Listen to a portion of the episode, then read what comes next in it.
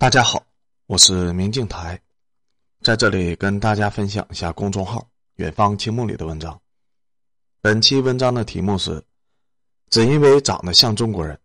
十八岁少女在美国被人对准头部连捅七刀。文章发表于二零二三年一月二十九日。二零二三年一月十一日下午四点四十五分。美国印第安纳大学的一名十八岁的女学生正准备走下公交车，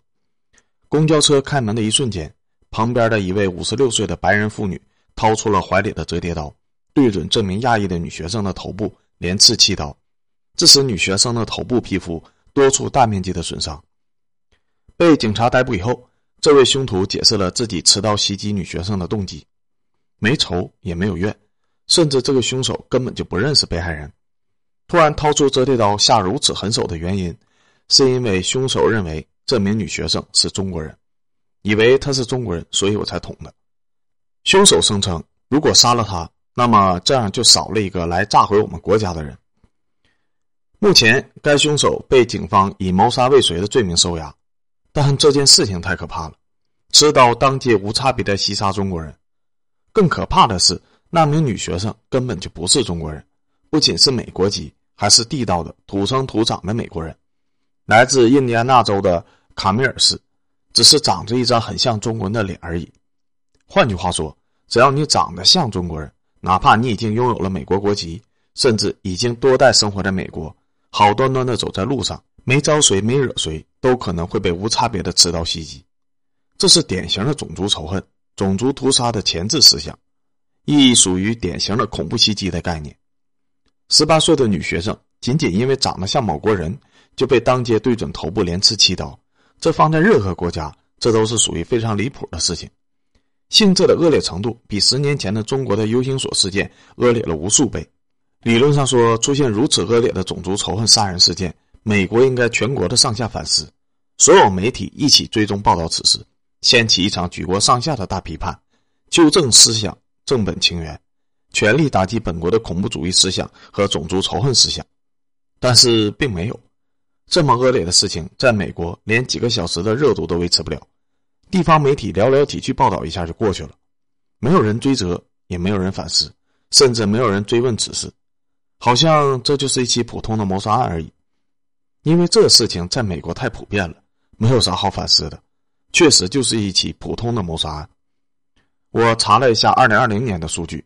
这一年，美国发生了三千八百起针对亚裔发动的袭击案，基本上每个月都要死好几个人，其他的轻伤或者重伤。不是受害者是亚裔就算，而是凶手声称自己就是要打杀亚裔人，这种典型的种族仇恨才算入数据的恶劣的袭击案。一年时间就出现了三千八百起，其中百分之六十八的受害者是女性，甚至还有一名中国东北来的老年女性。被人用石头当街活活砸死，凶手根本就不认识她，只是因为觉得她应该是中国人。在如此离谱的恐怖数据面前，多一起种族仇杀的杀人案，确实不算什么值得报道和反思的事情。毕竟这次甚至都没有死人，只是十八岁的女学生头部被刺了七刀，彻底毁容了。这点还有点报道的价值才上的新闻，否则我怕连新闻都上不去。零起和一起的差别非常大。但是三千八百起和三千八百零一起的差别一点都不大，真的很难有讨论价值。美国对于国民的仇视中国教育是全方位的、系统化的。这次印第安纳州发生的持刀袭击案，凶手给出自己要袭杀中国人的理由是认为，只要自己能杀一个中国人，那么这样就少了一个人来炸毁我们的国家。换句话说，他坚定的认为中国是一个要侵略美国的国家。要杀死美国人的国家，所以他杀死中国人是天经地义的，是在保护美国。翻开世界的近代史，中国侵略过谁呢？中国一直在被侵略，侵略别人的一直是欧洲和美国，但他们偏偏就能洗脑自己的国民，把中国塑造成为侵略者和暴徒的形象，把自己塑造成被侵略者的形象。二零二三年一月十五日，美国德州州长发了一条推特。声称即将提交一项法案，禁止中国、伊朗、朝鲜和俄罗斯的公民、政府和实体在德州购买土地。这是一个典型的反华法案的雏形。典型的种族歧视。这种思想势头稍加引导，立马就会进化成为那种种族仇恨和种族大屠杀。历史上的排华屠杀浪潮和犹太人的大屠杀都是这么一步步来的。但是在这条推特的下面，美国民众给的好评如潮，大面积的支持，反对者寥寥无几。这种反华提案并不是德州的州长故意搞事情，而是早有民意基础的。州长只是顺民意捞选票。在去年十月。美国德州媒体发起的调查里面，高达百分之八十二的德州人支持德州政府颁布禁止中国公民在当地购买土地的法案，只有百分之十的人反对，另有百分之八的人表示无所谓。尽管从草案到正式立法需要很长的时间，但这种法案的出现以及背后体现的强大民意，已经对华人的安全构成了严重的威胁。在这次德州州长真的提出了禁止中国人购买土地的法案后面。下面被顶到最上面的一条提问是：那以前在德州购买过土地的中国人该怎么办呢？绝大多数的评论声称，应该将这些中国人购买的土地没收，拿回来建铁路等等。认为美国保护私有财产权的中国人，可以去看看美国德州州长的这条推特，看看推特下面的评论画风到底是怎么样的。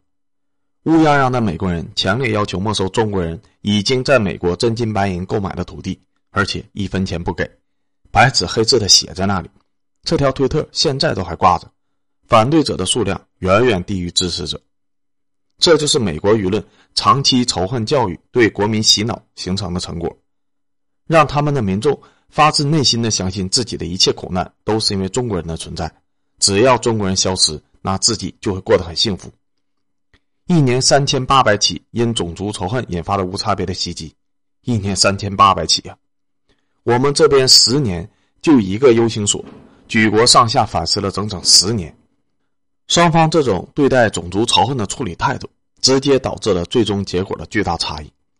中国这边在电影里面高举中国国旗就被认定为是战狼，认为是狭隘的排外的民族主义思想；